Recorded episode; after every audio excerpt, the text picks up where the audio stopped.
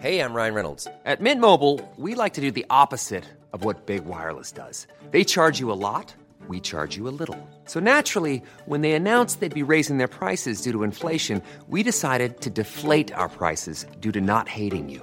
That's right. We're cutting the price of Mint Unlimited from $30 a month to just $15 a month. Give it a try at mintmobile.com slash switch. $45 upfront for three months plus taxes and fees. Promo rate for new customers for limited time. Unlimited more than 40 gigabytes per month. Slows. Full terms at mintmobile.com. L'Entertainment Lab by Newton Studio, c'est le podcast 100% Brain Entertainment. Créatifs, responsables de marque, directeurs de plateformes technologiques, Pure Players Entertainment et Communicant 3.0 nous partagent leur point de vue sur l'avenir des marques et du divertissement à l'ère digitale. Ce podcast est animé par Alexis Ferber. Bonjour à tous, je suis ravi d'accueillir Nathalie Chouraki-Gerson, qui est cofondatrice de CoBrands. Bonjour Nathalie. Bonjour Alexis. On est ravi de t'accueillir pour ce podcast de l'Entertainment Lab euh, qui va être sous le signe des licences, du partenariat, du licensing. Je voulais, je voulais t'inviter parce que c'est un thème que je trouve très intéressant dans l'univers du marketing. Nathalie, comment t'en es arrivée à euh, monter CoBrands et d'avoir cet intérêt pour tout ce qui est licence? Alors, si je remonte pas trop loin, mais quand même très très loin, on va dire que je suis tombée dans la marmite quand j'étais petite, parce que j'ai eu la chance euh, de naître euh, dans la famille du président de Mattel. Donc les jouets, les marques, Barbie, tout ça, c'est des choses qui sont venues insuffler pratiquement sans que je m'en rende compte, cet attachement aux valeurs des marques. Bon. Et puis de là, j'ai travaillé chez Mattel. Combien d'années t'as fait chez Mattel? 17 ans. Ah, pas mal. Ouais. Entre... basé où Mattel juste Oh là là, à l'époque, on était à la Seigna à Orly, de Ringis, Ringis, okay. puis Orlyville, et puis je suis partie. Okay. et aujourd'hui, ils sont à Fresnes, je crois.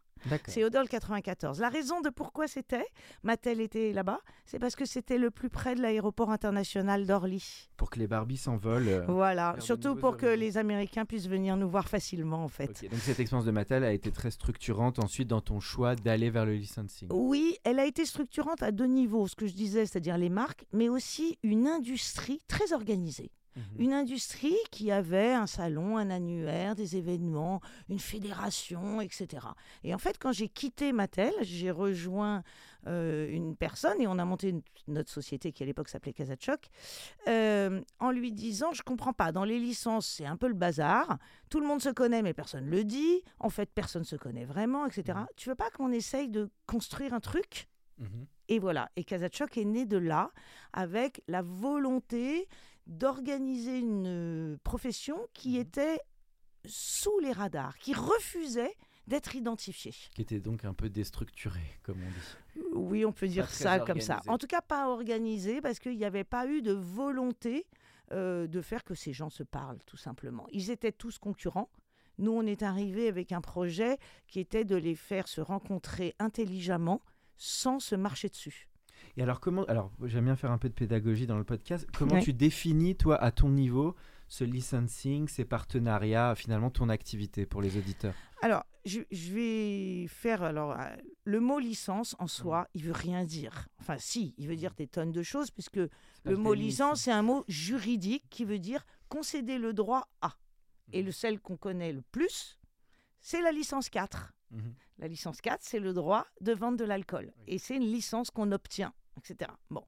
Nous, notre monde. Oui, ça vient de l'anglo-saxon. License. license. License to kill. Exact. ouais, license to do something. Voilà. et, et, et, en fait, euh, notre mot à nous, il est devenu, enfin notre monde, il est devenu autour du mot licence. Alors, j'achète une licence, je vends des licences, je fais des licences. Mais en fait, c'est je concède des marques qui m'appartiennent ou qui me sont confiées mm -hmm. à un tiers qui va l'utiliser dans un domaine que je n'exploite pas. Mmh. Donc, ça, donc euh, quand on voilà très intéressante ta définition. Donc c'est un droit d'autorisation. Tu évoques le mot marque. Le mot marque, il est forcément lié à une licence?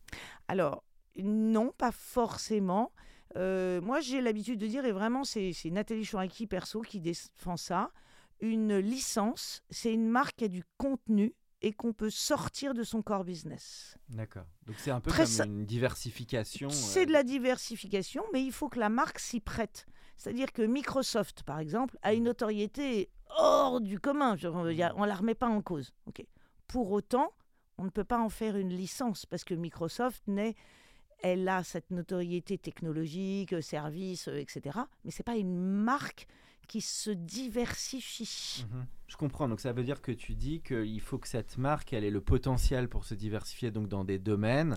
Tout à fait. Donc il y a une cohérence par rapport à l'ADN de cette marque, ses ramifications, etc. Exactement. Les valeurs, euh, les valeurs de marque qui sont euh, très différentes selon le secteur d'origine de la marque, mais qui sont indispensables à faire que cette marque se stretch en licence. Le mot stretcher est pas joli, mais en même temps, c'est un peu ça. C'est étirer le cœur pour que le consommateur se retrouve avec une offre plus complémentaire et plus large. L'origine, Mhm. c'est beaucoup la couture. Mhm. La haute couture, dans les grandes années, hein, euh, a commencé à développer en partenariat du parfum, Mhm. de la lunette, de l'accessoire de mode. Alors l'accessoire de mode, c'est de la petite maroquinerie, Mhm. de la petite valise, des petites choses. Ça, On est dans les années 50, on est Mhm. dans les années 30, les années 50. Je, je zappe la guerre. hein, Ok. ok? C'est vraiment l'origine du licensing, c'est la mode à la base? c'est vraiment ça. Mhm. Et on va dire que le porteur de, de l'idée aussi, c'est quand même Walt Disney et George Oui, Lucas. J'allais parler de Disney justement parce que quand je, t'écoutais, une des premières marques qui vient à l'esprit, c'est Disney, qui à la fois bah, avait cet ADN des dessins animés euh, avec Walt Disney, mais qui en a fait un co-branding euh, bah, dans Alors, tellement oh, de domaines, quoi. tout- les parcs d'attractions, les. C'est etc. eux, ils ont tiré le fil dans tous les sens de façon très qualitative. hein. Quand je dis tirer le fil, c'est vraiment très intelligent. C'est une cohérence. une euh, C'est cohérence. cohérent complètement. Tout n'est pas sous licence. Il y a des choses qui leur appartiennent, d'autres qui sont en, en licence pure, c'est-à-dire en, en concession à un, à un tiers. Euh, en fait, j'avais fait une petite euh, étude, de, essayer de retrouver les plus vieux produits dérivés. Mhm. Et on a retrouvé un Mickey à rouler, un, jouet premier âge, sous la marque Fisher Price de 1932. Ah oui, c'est intéressant. Donc Fisher Price avait là du coup pris les droits à Disney pour l'exploiter. Voilà, alors plus personne n'est là pour nous dire si c'était un accord, euh, un top là, en disant bah tiens, on va s'arranger ensemble et on va promouvoir ensemble finalement et faire du win-win, ou s'il y avait déjà un contrat avec euh, Ah oui. les minimums garantis, les taux de royauté, tout ce qui aujourd'hui fait notre quotidien. Mais on l'a pas ta retrouvé. passion en tout cas de- du licensing. ah, j'adore. Alors, ce qui est drôle, euh, c'est qu'il y a tout un sous-jacent finalement dans cet univers licensing. C'est forcément bah, la marque, les droits de la marque. Oui. Euh, Il y a quand même un- tout un sujet copyright et légal qui est, qui est énorme, hein, puisqu'il y a une histoire de nom de domaine. Euh, peut-être en parler un peu parce qu'il y a tout ça en sous-jacent aussi. Alors, tout à fait. Il y a, euh, je peux en parler, mais moi, je ne suis absolument pas ni juriste, ni Oui. juridique. Enfin, ce, ce terme-là, j'en ai vu un peu parler, j'en ai vu un peu passer, effectivement. Alors, déjà, une marque se doit d'être déposée pour devenir une licence, donc déposée dans des classes de produits. Trademark, qui disent les Américains. Alors oui, copyright c'est. France et TM c'est euh, US et enfin copyright c'est euh, euh, Mhm. Europe. Je sais pas. Oui, tu vois, je suis vraiment pas euh, douée là-dessus parce que c'est pas mon domaine. Mais euh, ce qu'il faut, c'est déposer sa marque, Les brevets, les dépôts de classe. pas les brevets. les- Non, Le nom, le dépôt de la marque. Le dépôt À de la marque. En général, l'INPI. Ah, il faut aller au-delà de l'INPI. Il faut aller vraiment dans les classes de produits. Oui, les classes, c'est ça. Parce que, alors il y a des classes comme la classe 35 par exemple. Mhm. La classe 35, si je me trompe pas, c'est le droit de communiquer avec une marque. Si on Mhm. la dépose pas, eh ben on n'est pas propriétaire. Donc quelqu'un va venir la prendre, l'utiliser, et puis euh, c'est à lui. Donc Mhm. il faut protéger sa marque. On est bon les Français là-dessus ou en vrai on est un On est plutôt très bon. Ah on est bon. Ouais, ouais. Ah d'accord. Oui, oui, oui, on est très bon. Euh, on a un truc qui est bloquant mais qui est protecteur, c'est qu'en France on est spécialiste du droit d'auteur. Et c'est et bien et bloquant pour d'autres choses. Je vais donner l'exemple comme ça. Euh, Disney avec Pirates des Caraïbes, Mhm. deal avec Johnny Depp le fait que quand il est en Jack Sparrow, les droits appartiennent à Disney. Et que Johnny Depp n'a pas le droit de dire c'est à moi, vous n'avez pas le droit de l'utiliser. En termes d'image, tu veux En dire termes euh, d'image, bien sûr. contenu. Voilà. Sinon, il ne fait pas le film. Relativement. C'est-à-dire que c'est un contrat d'obligation de la part de Ah oui, l'acteur de céder ses droits dans le rôle qu'il joue. Les Français, on va pas aussi loin là. Pas du tout. Les Français, C'est no que dalle Les Français, ils sont individuellement euh, propriétaires de leur image. Et, euh, je sais pas, euh, Jean Dujardin dans Zorro, on ne pourra pas l'utiliser. Ah ben voilà, là, les trois mousquetaires qui sortent. Ah, bah, bah, exemple génial. Les trois mousquetaires qui viennent de sortir, il y a un programme de licence dessus. Il y a un programme de produits dérivés qui est en, Mhm. train d'être construit. Puisqu'il y a le premier opus qui sort là et le deuxième à la fin de l'année. Donc il y a, il y a- il y a du temps. Euh, et ben les cinq, puisque les mousquetaires, ils sont quatre ou cinq, je sais plus. Mais enfin, il y a Pio. Marmaille, Vincent Cassel, François Civil. François Civil, euh, bon, je sais plus, excusez-moi les autres, je les ai oubliés. Mhm. Eh ben, eux, individuellement, ils n'ont pas cédé leurs droits Duris. d'image. Romain Romain, Duris. Bien Ouais, sûr. t'as- t'as oublié un bon Ah, quand même. Eh, hein. Euh, ils n'ont pas, euh, en tant que Français, concédé leur image physique, leur visuel, leur, leur visage. Donc la charte graphique, tous les produits qui vont être développés, etc., c'est leur corpulence, c'est leur dessin, c'est leur, euh, c'est eux, mais c'est pas leur tête. Mais ça veut dire qu'il y a des renégociations à des moments s'il y a des nouvelles utilisations de leurs images et tout ça? Non, parce que c'est ça- du gré à gré. C'est du gré à C'est gré. pas non plus si normé qu'aux États-Unis. Alors, c'est faire. extrêmement normé. Si, si, Mais si, c'est extrêmement normé parce qu'en fait, ils refusent. D'accord. Ils refusent Totalement d'avoir leur image associée à un film. Ah oui, le droit à l'image est finalement peut-être plus du côté de l'individu en France. C'est ça. Alors, Oui. tu as, mentionné, euh, donc très intéressant, tout cet aspect euh, diversification, droit. Euh, donc, on a parlé du cas de Disney. Quel autre cas tu trouvais est assez notable? Tu Je, parlais de je Star trouve, Wars, je trouve Star Wars. Alors, Lucasfilm. Lucas, George Lucas, euh, petit producteur, euh, on est en 70, 72, euh, il tourne aux portes avec son histoire de science-fiction complètement Personne improbable, dont début, personne ne veut, etc. Il finit par trouver un producteur qui lui file un peu de sous, Fox, et je sais pas, là je t'avoue, j'ai oublié, et il, il Garde dit Ok, je donne tout, je cède tout, sauf les droits. de merchandising. De C'est la merchandising. clause où tout le monde dit qu'à l'époque, il l'avait gardée en se disant ouais, ça va faire peanuts, et c'est celle-là qui l'a rendu très riche. Voilà. Et aujourd'hui, euh, avant d'avoir vendu à Disney, euh, il a fait avec les six films beaucoup plus d'argent. Enfin, avec la gestion, pardon, Oui. des licences et des produits dérivés, beaucoup plus d'argent qu'avec le revenu des six films. Donc finalement, dans licence, tu vas jusqu'à au, au merchandising, les produits dérivés, tout ça c'est dedans. hein. C'est ça, tout à fait. Le, alors après, il y a des mots qui sont Oui, mal ça, jargon, utilisés, peut-être. qui sont pas. Enfin, selon l'endroit d'où on vient, on va dire ah bah je fais du merchandising. Oui, mais sauf qu'en retail, du merchandising, c'est organiser le rayon. Donc ça veut rien dire. Oui, mais j'ai diversifié, j'ai fait des produits qui n'existaient pas. Donc c'est du merch. Ah ok. Mais alors le produit tourné, c'est du merch ou c'est du produit dérivé? Tu vois, quand on fait un concert, voilà. Donc ces mots-là, Vaut malheureusement. mieux garder le mot diversification à la limite qui est plus générique. Licensing, ouais, Ou licensing, licensing, produits euh. dérivés, diversification, c'est très bien. Ça veut dire, là on parle beaucoup de marque entertainment. L'entertainment est particulièrement au cœur, tu trouves, de ce, de- du licensing, ou il y a d'autres univers qui sont assez forts pour toi? Alors, je t'ai parlé un peu du luxe, Mhm. qui est très, en- euh, très, très au courant, enfin très actif sur le monde du licensing, mais le monde de l'entertainment, du divertissement, il, il tient le haut du panier pour une raison, c'est Mhm. qu'il s'adresse à des générations qui changent. Oui. Puisque euh, Superman ou Batman, pour ne pas faire de jaloux, hein, parce que j'aime les deux. hein. Euh, non, mais c'est pas ça. C'est Spider-Man ou Batman, pardon, parce qu'il y a deux maisons, DC Comics, Marvel.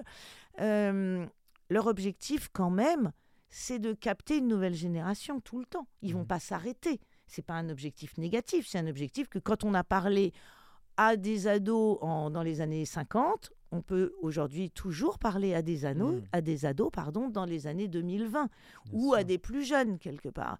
Et donc on a une obligation d'actu, Mhm. de mouvement et de, euh, euh, de vivant, de rendre la marque vivante pour Mhm. les générations qui arrivent. Puis il y a une autre raison, parce que nous, c'est l'Entertainment Lab, donc forcément, c'est une passion, mais le- aussi la raison, c'est que c'est des univers qui font rêver, qu'on raconte des histoires qui sont universelles et que les gens doivent tirer le fil. Il y a des personnages, il y a plein d'ingrédients qui sont propices à développer de la diversification. Exactement, c'est tout à fait ça. C'est-à-dire que quand on va prendre la marque, euh, une marque, je sais pas, j'essaie, euh, une marque, la marque Aigle par exemple, qui n'a rien à voir, qui est une très belle marque, qui a des valeurs, qui, etc. Elle n'a pas d'actu, Si- sans Mhm. méchanceté. Elle a ses saisons, elle a l'hiver, elle a l'été, etc. Elle a son ADN, elle a ses valeurs, mais on ne peut pas faire un imaginaire, on ne peut pas renouveler l'imaginaire des produits tous les deux ans. C'est pas Mhm. possible. Une fois qu'on a fait la montre aigle, eh ben, faut qu'elle tourne. Et puis, ça, c'est du produit dérivé, c'est du licensing, mais il y a pas, il faut l'ancrer. La Alors que dans ouais. l'entertainment, Mhm. il faut au contraire renouveler constamment. Il faut être dans la... Ah mince, le nom m'échappe. Dans l'innovation. Il Exactement. faut être. euh, Aujourd'hui, il y a une série animée. Alors, il y a beaucoup de- dans l'entertainment, il y a aussi beaucoup de hein. séries télé. Oui. Tu vois, et là, pas les séries fiction pour autant, pour tellement. Je parle de séries animées à destination des, allez, 4-12 ans. Oui. Vraiment.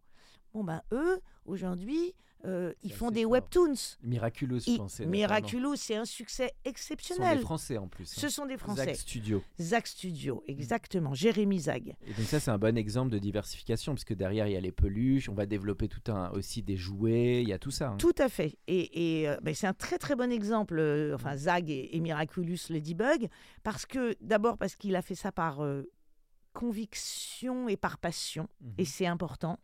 Et le plus important dans cette histoire, c'est qu'il a protégé le contenu. Mhm. J'en reviens au fait que si on veut faire des peluches, des, des assiettes en mélamine pour les petits, des pyjamas, des housses de couette, des réveils, des téléphones portables, des coques, des blablabla, il faut qu'il y ait un contenu et un imaginaire qui, s- qui renvoie le, le, le jeune client ou le jeune consommateur à euh, Oui, l'envie de euh, se retrouver dans cet univers. Oui, il y a des personnages, on le voit souvent, si tu as raison, dans le monde enfantin, avec notamment Ladybug ou...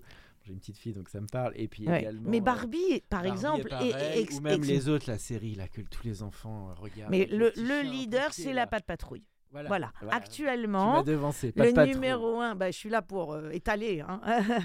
le numéro Parce que le petit chien avec le, le truc de pompier, mais on voit ce truc-là, tout le monde comprend quoi. C'est en un clin d'œil, on, on- identifie euh, le, le visuel en fait. Tout à fait. fort. Et puis, on est dans euh, la projection pour l'enfant. C'est le super-héros des 2-4 ans ou des 3-5 ans, on va dire. Peut-être 3-5, 3-6. Euh, voilà. Alors que. euh, et, et donc, il va l'emmener, le, le super-héros, la patte patrouille va emmener l'enfant dans son quotidien. Et Mhm. ça paraît logique. Et alors là, après, je rentre dans un du côté cible. Un enfant, tu as une petite fille, moi j'ai trois très grands et vieux enfants, mais euh, un enfant, c'est il est sans limite. Mhm. C'est-à-dire que quand il a entre 2 et 5 ans, il est passionné. Quand il est, on va reprendre Batman ou pas de patrouille, il mange pas de patrouille, il dort pas de patrouille, il se brosse les dents pas de C'est bien patrouille, pour les il met son sac à dos pas de patrouille. Oui, mais après, il passe à autre chose. Ah oui, ça c'est dur. C'est des Voilà. clients captifs très jeunes pendant clients. quelques années, mais après ils Exactement. disparaissent. Et c'est pour ça que les générations suivent et que ça, ça perdure quelque part. Ah. Mais il y a, euh, voilà, donc dans l'enfant, en fait, ce côté, euh, euh, je n'ai pas de rejet puisque je suis dans ma construction. Mhm. Voilà. Après, il ne faut pas que les produits soient illégitimes, c'est autre chose. Il ne faut Alors, pas les décevoir. Je pensais aussi à des choses à l'envers, parce que là on parle de l'entertainment qui ensuite se diversifie. Il y a aussi des marques de produits qui deviennent entertainment. Donc je pensais à Mattel qui a lancé son long métrage, il y a Lego qui a lancé ses longs métrages. Donc ce qui est intéressant, c'est dans nous on est sur ce thème du brand entertainment. Les marques aujourd'hui qui font du produit bah, peuvent aussi maintenant se mettre aux séries, au cinéma. Tout à fait. Et comment tu vois ce mouvement aussi et quelle marque tu donneras en exemple là-dessus? Ben, alors, euh, on, on va croire que je suis euh, restée chez eux, mais je pense que Mattel est un exemple extraordinaire. Mhm. Parce que euh, ils, ont, ils avaient une, une a- une longueur d'avance quand moi j'y étais. hein, J'en suis partie en 2000 hein, ou 2001, je sais plus. Mais euh, ils faisaient produire des séries à partir de des personnages. Donc euh, on a eu euh, les maîtres de l'univers, Masters of the Universe, c'était ça, voilà. Et derrière il y avait les jouets qui sortaient. Donc il y a eu vraiment cette euh, en- cette vision de pouvoir associer, de pénétrer dans les foyers en dehors de la pub. C'est horrible hein, ce que je dis, mais c'est ça aussi le fait de, de- de raconter des histoires par la télé. Ça Et me rappelle les origines du soap opéra, d'ailleurs, au départ, hein, de, des feuilletons aux États-Unis dans les années 50, où tu avais les marques de savon et ils sponsorisaient déjà des genres de programmes courts. C'était avant les le Roi Merlin, etc. C'est ça. Donc, il y a toujours eu ce lien finalement entre les produits, les marques et Ah, et- l'entertainment. Et aujourd'hui, euh, Mattel, il y a 10 ans, euh, a enclenché des vraies commandes de séries euh, détachées des jouets. Mhm. Il y a eu une... Alors je dis 10 ans, c'est peut-être 15, je sais plus. Mais il y a, ils ont fait notamment une série autour de Barbie, Mhm. qui est diffusée un peu partout dans le monde, en France et sur Gulli, avec... euh, on détache le jouet, c'est fini. Mhm. C'est plus, on se sert plus de la série pour vendre le jouet. Ça, On se sert de la série pour exister en tant que Série, ouais. personnalité vivante de fiction, bien évidemment. Euh, voilà. Et le jouet continue sa vie. Mhm. Il n'y a plus d'association. C'est pas parce que dans la gamme il y a la Barbie Océan que dans la série animée il y aura la Barbie Océan. Mhm. Il y a Barbie et ses copines.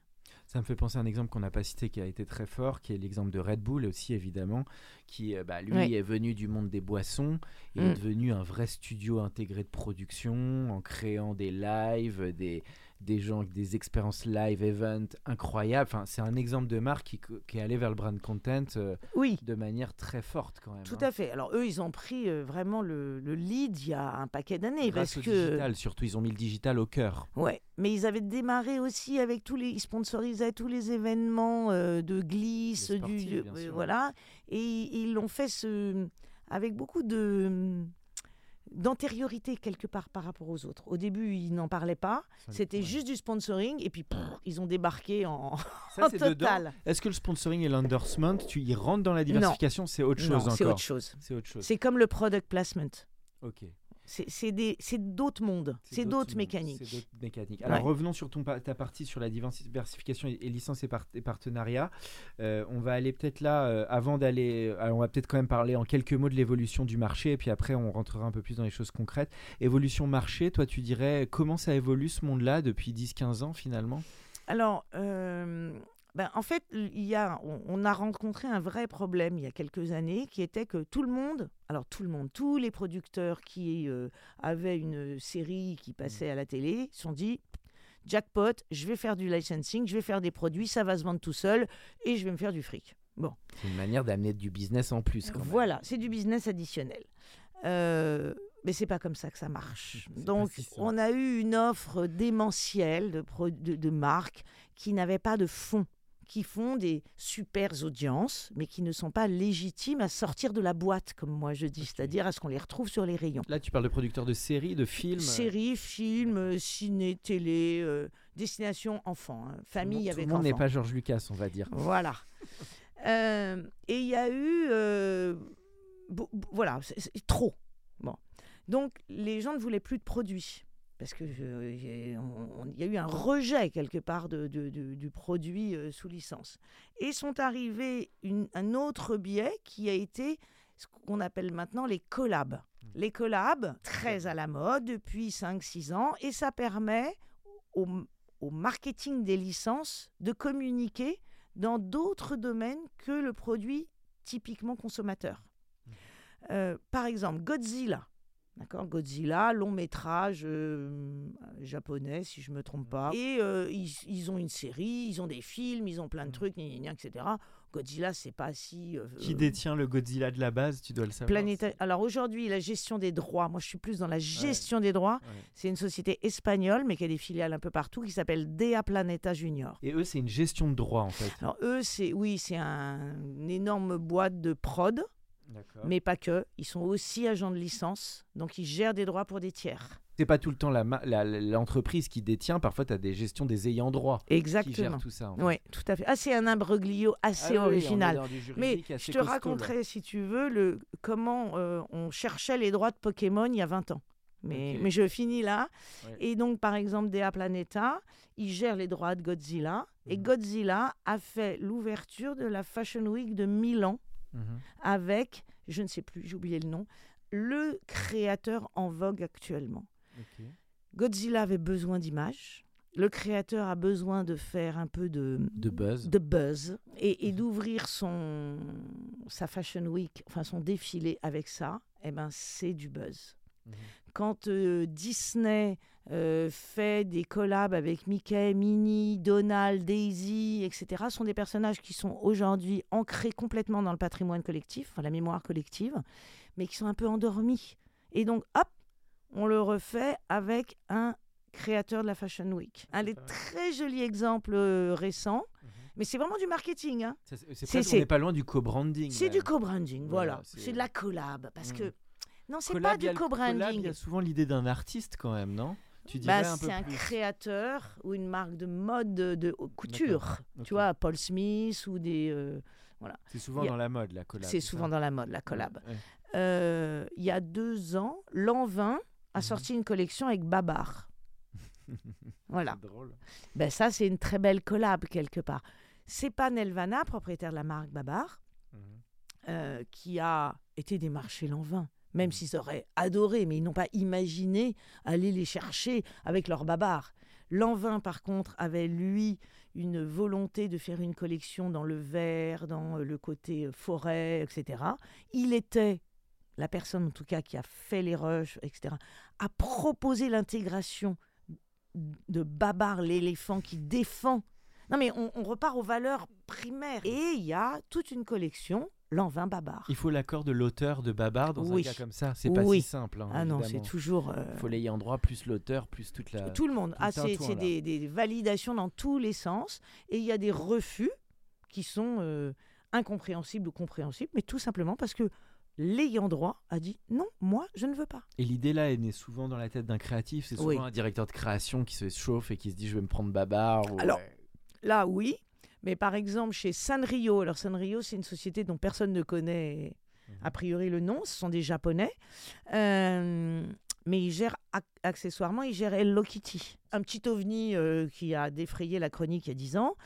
Euh, ils sont également propriétaires des Monsieur Madame. Mhm. Et Monsieur Madame, c'est euh, chez Hachette, euh, Monsieur Grognon, Madame Machin. les petits euh, livres qui ont marqué les petits livres qui, et qui tournent toujours et qui fonctionnent encore, encore, encore. Bon, bah là, il y a une collab Monsieur Madame Chloé. Voilà. Tu vois bien, non, non, bah, Donc c'est aussi le besoin du luxe. Mais c'est le luxe, il y a aussi besoin de toucher un nouveau public, de moderne, parler public. exactement, de se démocratiser et de faire eux aussi de la communication. Concrètement, dans comment ça se passe en termes de, de- de concret Quand tu, toi, tu montes justement euh, ce partenariat, cette licence, donc c'est quoi? C'est un peu des genres de mariage, tu dois être un peu faire matcher, il y a du conseil, il y a du juridique, Il y a- y a comment, comment, Alors, comment ça s'orchestre tout ça en fait? Euh, le, la, la phrase, alors c'est un peu de dire que c'est, moi ce que je dis, c'est que c'est un mariage de compétences. l'ayant droit, propriétaire de sa marque, a su la protéger, la faire grandir, la nourrir, l'instruire. Enfin, la, la, la- c'est pas l'instrumentaliser du tout, mais la, la, la mettre en Mhm. place. La protéger, même, la quelque pro- part. oui, oui, la protéger et surtout lui créer une notoriété. Mhm. D'accord? Ça, c'est son savoir-faire, avec ses- son contenu et son, son imaginaire associé. Euh, après, on a un fabricant de housses de couette, dont c'est la spécialité. Il sait faire, il sait dérouler du mètre, du tissu, du fil, il sait fabriquer, il sait ça. Et surtout, il sait distribuer. Mhm. Ça ne s'arrête pas à fabriquer. Il sait distribuer. Et donc, ces deux compétences-là vont se marier pour créer un produit dérivé. Mhm. Voilà, c'est techniquement le truc le plus simple pour comprendre les deux parties qui se rencontrent. Mhm. Voilà. Après, je vais remettre quelque chose euh, quand même. Moi, c'est pas mon métier. C'est-à-dire que chez Cobrans, euh, on est et, euh, le mythique du licensing. C'est-à-dire que notre métier à nous, c'est de faire, j'adore cette expression, c'est moi qui l'ai inventée, Laf- c'est de faire se rencontrer les gens qui ont besoin de se rencontrer. Après, ils matchent ensemble, ils créent un bébé, donc un produit, ou un service, ou un- une campagne. Euh, ils matchent pas ensemble, et ben au revoir, salut. L'année prochaine, ça sera peut-être intéressant de travailler ensemble. Donc, euh, Cobrans et, et la société dans laquelle, enfin que, que j'ai, euh, est vraiment là euh, pour promouvoir et faire se rencontrer ces deux parties. C'est génial, hein, quand en t'écoutant, ça donne envie. Alors j'essaye de faire euh, pour les auditeurs le, le- Oui, le pardon. use, le use case. Euh, on va faire la table en face de nous. On a le monsieur, on va dire thé d'oreiller à droite, qui, Ouais. qui produit ses thés. À gauche, on a euh, quelqu'un qui fait du licensing, euh, alors on va dire babar. Voilà. Et les deux veulent créer donc ce nouvel, cette nouvelle thé d'oreiller et ils vont la commercialiser. Donc j'imagine, après tu vas me dire comment ça se passe, j'imagine que c'est plutôt... Donc toi tu vas être soit côté babar, soit côté thé d'oreiller en général. Tu en as un des deux qui vient te voir. Ou, en général, je suis plus du côté licencié, donc du côté. Thé d'oreiller. J'aide la, la société thé d'oreiller à trouver la bonne licence disponible dans son secteur et sa Les catégorie. sous sont plutôt souvent plus côté thé d'oreiller que côté babar. Il y a un peu de ça. Le monde du business va Mm. peut-être avoir un peu plus de fonds. Ça dépend des Mm, ayants droit, des- tu vas me dire. Voilà, parce que détrompe-toi, mais, c'est l'intérêt plus que... business, il va être quand même un peu plus fort côté thé d'oreiller. C'est ça que je voulais dire. D'aller développer un nouveau produit et de le marketer. Oui, Il est plus sur son terrain à aller marketer ses thés d'oreiller. Tout à fait. Et puis il a un besoin, lui, de développer du chiffre et, et- Voilà. et d'être bien Faire du- référencé dans ses réseaux de distribution. Je dis ça Donc, en juste que je réalise que j'avais une thé d'oreiller babar quand j'étais petit. Donc, Ouais. je fais de, mais, tout à fait. Mais euh, oui, le, le licencié, il a tout un. Enfin, l'industriel, on va dire le fabricant industriel, distributeur, il a intérêt à avoir le produit qui fait que son réseau de distribution, enfin l'acheteur du réseau de distribution va référencer le produit Mhm. et que ça va sortir. C'est-à-dire Voilà. qu'il y a le sell-out qui est très important derrière. Et donc toi, Voilà. à partir de là, donc tu as rencontré les, les gens des thés d'oreiller et tu leur dis, bah écoutez, avec Babar, moi je les connais bien, on va monter tout le partenariat. Donc là, toi, tu- il y a aussi toute ta Mm. mise en travail de ce partenariat, il y a aussi de la strat et du conseil pour orchestrer quelque chose de cohérent. C'est ça. hein? Et c'est là où je te reprends Ouais. en disant, tu dis, euh, je les connais bien. Grosso, il faut parler propre, hein, on s'en fiche un peu si je Oui, les connais ou si je les connais pas. Ce qui est important, c'est que l'objectif de la tête d'oreiller, de Mhm. l'industrie tête d'oreiller, C'est que ça marche. ça marche. Donc quel est votre objectif? Moi, c'est la première question que je pose. Quel Mhm. est votre objectif? Faire du chiffre d'affaires? Toucher une nouvelle cible? Mhm. vous travaillez les enfants, vous voulez travailler l'adulte? OK. Au milieu de la masse de tout ça, qu'est-ce qu'est-ce qu'il y a? On achète du Kenzo, on achète du Paul Smith, on achète du Barbie Vintage, on achète. Mhm. Mais c'est un enfer, il y en a 3000 finalement. Ok, donc tu Moi, fais ta je suis là- étude pour savoir ok quel style de produit, qui on va toucher en termes de public, etc. Exactement, ça c'est Mhm. vraiment la prise de brief du et, et- et pousser le licencié dans ses retranchements et ses besoins. Mhm. euh, réfléchir à tout ça, et puis aussi après, euh, le mettre en phase avec quelqu'un qui correspond humainement. Ça paraît Ah oui, incroyable, non, c'est très important. mais c'est. Donc, indispensable. il faut qu'il y ait un super fit entre les deux personnes. La personne Oui. qui va acheter d'un côté et la personne qui va être côté euh, babar de l'autre. En fait, de la personne qui va louer, parce qu'elle ne l'achète pas, elle la loue pour un temps serré. Oui, C'est une espèce de concession un peu. C'est exactement. Mm. Elle la loue avec une avance sur recette. Donc il y a toujours un MG. Il y a minimum toujours un minimum garanti. Ça Alors, je suffit fais jamais aux royalties, non C'est toujours. minimum garanti, plus roya- En fait, on- si on rentre dans une technique un tout petit peu, je vais essayer d'être le plus clair possible. Comme au euh, Cinoche d'ailleurs, toujours minimum garanti pour le distributeur au cinéma. Ben, c'est ça. Mm. C'est-à-dire que le, le, on part sur un business plan. Mm. Tête d'oreiller, je vais en faire 1000. Je les Mm. vends 1 euro. Comme il va y avoir babar dessus, je vais les vendre 2 euros. Mhm, D'accord? Donc, je vais reverser euh, un taux de royauté qui est entre 10 et 15% Voilà. Euh, on va calculer le volume fait. Et Mhm. ce taux de royalties va être multiplié par le volume De pro- programmé, non, Mhm. le prospective. On prend 50% de ce volume projeté Mhm. et c'est ce qu'on f- ce qu'on appelle le minimum garanti. Ah oui, il y a quand même 50% du, du volume Ah oui. prévisionnel en MG. Oui. C'est très important. C'est très important, mais c'est pour deux raisons. La première, c'est que l'ayant droit, il bloque sa catégorie. C'est-à-dire qu'il ne va pas aller saucissonner et faire un contrat avec un autre. C'est une exclue. Voilà. C'est une exclue territoriale ou par réseau de Mais distribution. évidemment. Mais temporel. Dans la fenêtre de tir. Exactement. Et qui est en général de 2 à 3 ans quand on est dans le divertissement. Parce que euh, le, ça monte, ça monte et pff, ça redescend. C'est- C'est c'est un rythme assez classique en fait, quelque part. Euh, et donc voilà, le, le minimum 50%. garanti, il est, euh, il est à 50% euh, dû. Et après, ça dépend des Et cas après- de figure. Est-ce que je vais être bénéficiaire? Est-ce que je suis au point mort? Que- Exactement. Et donc c'est ce qu'on appelle recouper son MG. Mhm. Et euh, l'objectif de l'ayant droit, c'est de trouver des partenaires capables de recouper leur MG, c'est-à-dire de le dépasser. Parce que faire juste vivre que sur le MG en se disant je signe n'importe quoi, C'est pas suffisant. et, c'est pas, et puis c'est pas quali. marche. Exactement, il faut que ça marche. D'accord. Et j'imagine tous les ayants droit sont pas quand même en capacité de mettre un MG. Il y a, il y a que les grands. En tout cas, c'est là où il faut des gens. Non. euh, se- ils- Tous. Tous. D'accord. Tous, parce que c'est la C'est réglementation. la base. Ah Voilà. oui, c'est même réglementaire. Ah oui. Bon, non, il n'y a rien de réglementaire, mais si tout le monde fait la même chose, ça devient une vu le règle. cas où les gens voulaient aller en full royalties? Si, il y en a. Euh, quand, euh, par exemple, c'est une propriété. Alors, propriété, c'est le mot qu'on utilise de, de façon globale pour dire marque licence. D'accord, c'est une propriété. Euh, quand une propriété n'a pas encore une notoriété énorme et qu'en fait, il y a un côté plus partenariat dans le fait qu'on va construire ensemble. Et là, ça permet aussi de travailler avec des industriels moins gros, qui ont peut-être les reins un peu moins solides, mais qui vont se lancer dans l'aventure parce qu'on ne va pas les étouffer tout de suite.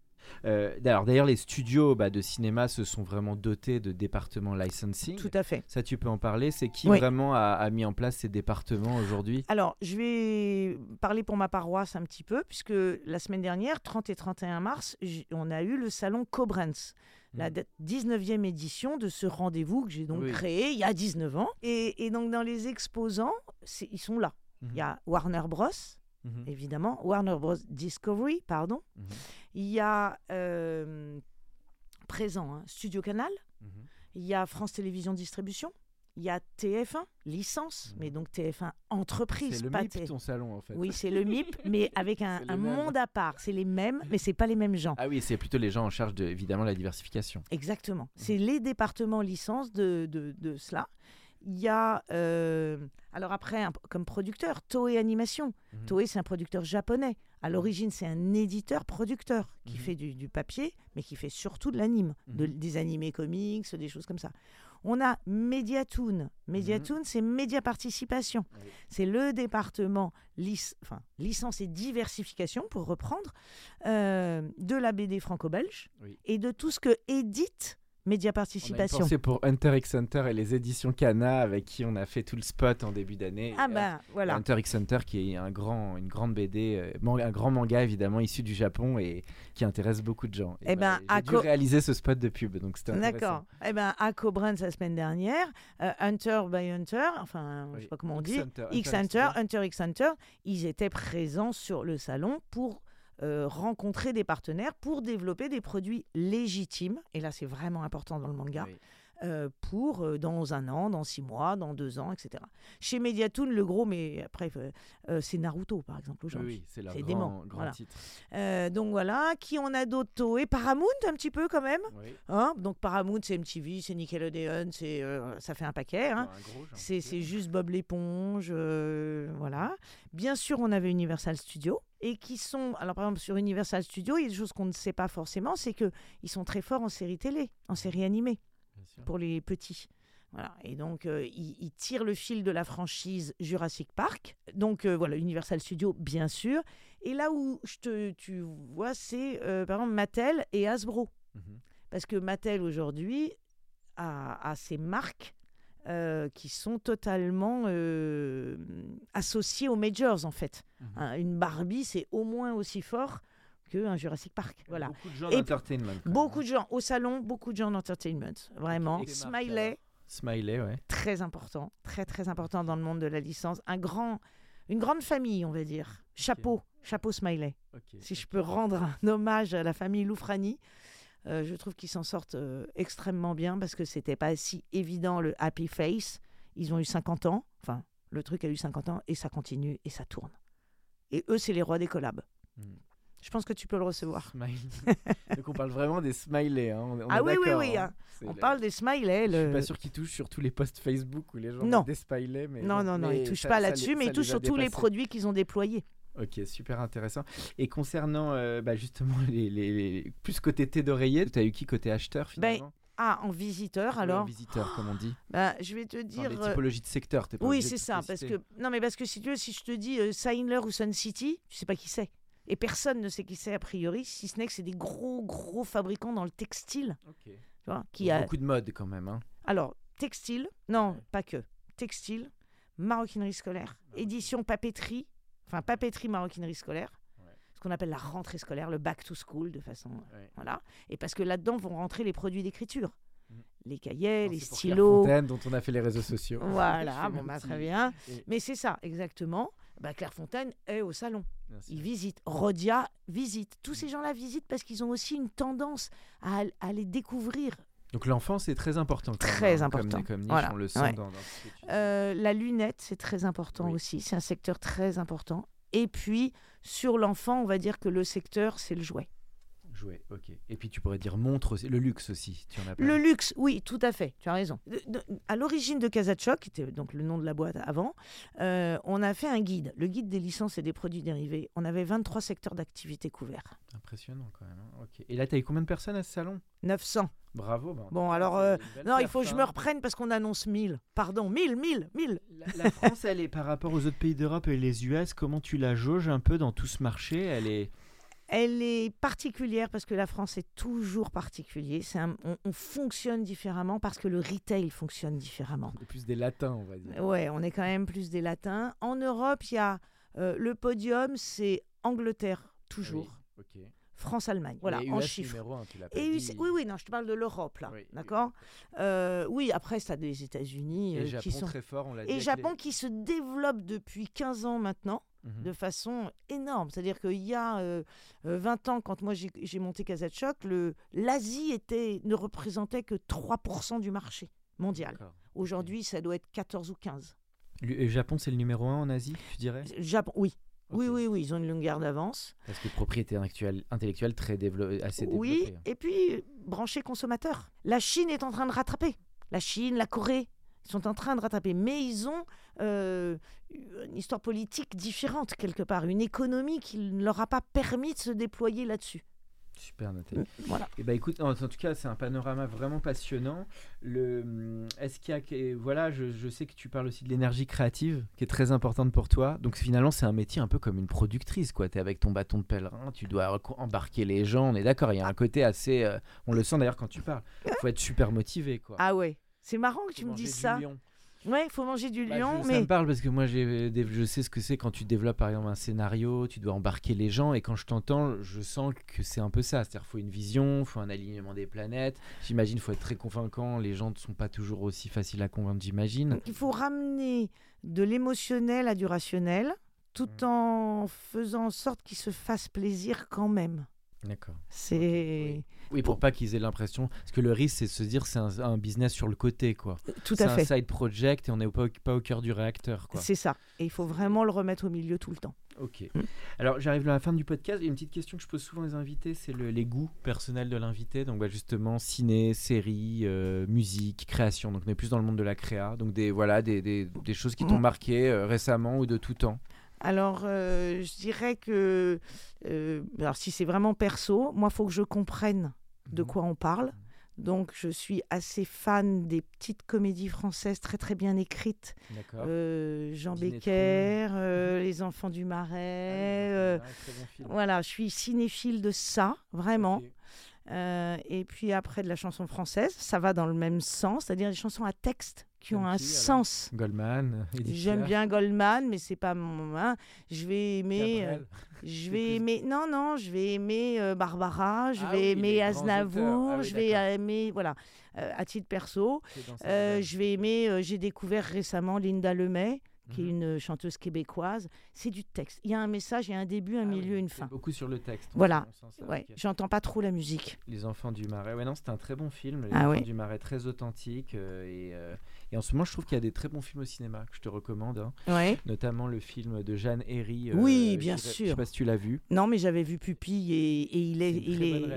réalisatrice. Et franchement, j'ai trouvé son film vraiment fort. Et ça Euh, fait du sens. Tu vois, c'est ça. Si voilà. on parle de, de moi, ce que je ah bah recherche, y avait du sens. c'est des choses avec du sens, vraiment. Là, c'était fort le thème, puisque Ouais. c'était entre les victimes, les, les oppresseurs, et de créer un dialogue entre les deux.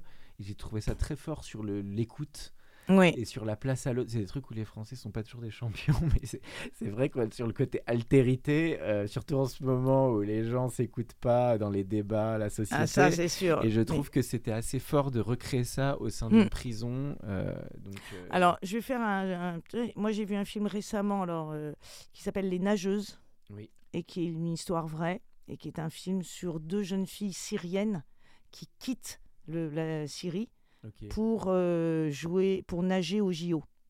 D'accord? Et en fait, Les Nageuses. C'est un film plein d'espoir, merveilleux, et c'est une histoire vraie. Donc on sait qu'elles y Quelle vont. nationalité? Je, je crois qu'elles sont. euh, non, non, elles sont libanaises. Libanaise. C'est le Liban et c'est au début des. C'est deux ans avant les JO de Rio. Ah, super intéressant. Eh ben, on le recommande Voilà. aussi pour tous les auditeurs, les nageuses. Ouais. Euh, alors, et toute dernière question, c'est le conseil que tu donnerais à un ou une jeune qui veut se lancer dans ces métiers de la diversification? Remonter ses manches, Mhm. comprendre que tout n'est pas possible euh, et être extrêmement imaginaire par contre, enfin créatif. Voilà. C'est si on le fait euh, sans se dire qu'on est fier de, du, de la cré- du produit final, Mhm.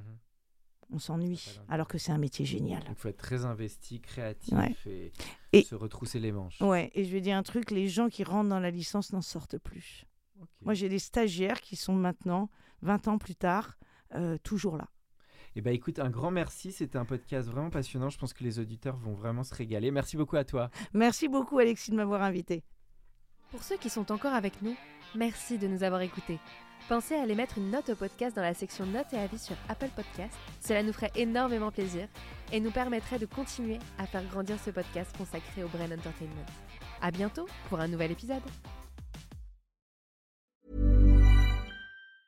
Mom deserves the best, and there's no better place to shop for Mother's Day than Whole Foods Market. They're your destination for unbeatable savings, from premium gifts to show-stopping flowers and irresistible desserts. Start by saving 33% with Prime on all body care and candles. Then get a 15-stem bunch of tulips for just $9.99 each with Prime. Round out Mom's menu with festive rosé, irresistible berry chantilly cake, and more special treats. Come celebrate Mother's Day at Whole Foods Market. Planning for your next trip? Elevate your travel style with Quince. Quince has all the jet setting essentials you'll want for your next getaway, like European linen, premium luggage options, buttery soft Italian leather bags, and so much more. And is all priced at 50 to 80% less than similar brands. Plus, Quince only works with factories that use safe and ethical manufacturing practices. Pack your bags with high-quality essentials you'll be wearing for vacations to come with Quince. Go to quince.com slash pack for free shipping and 365-day returns.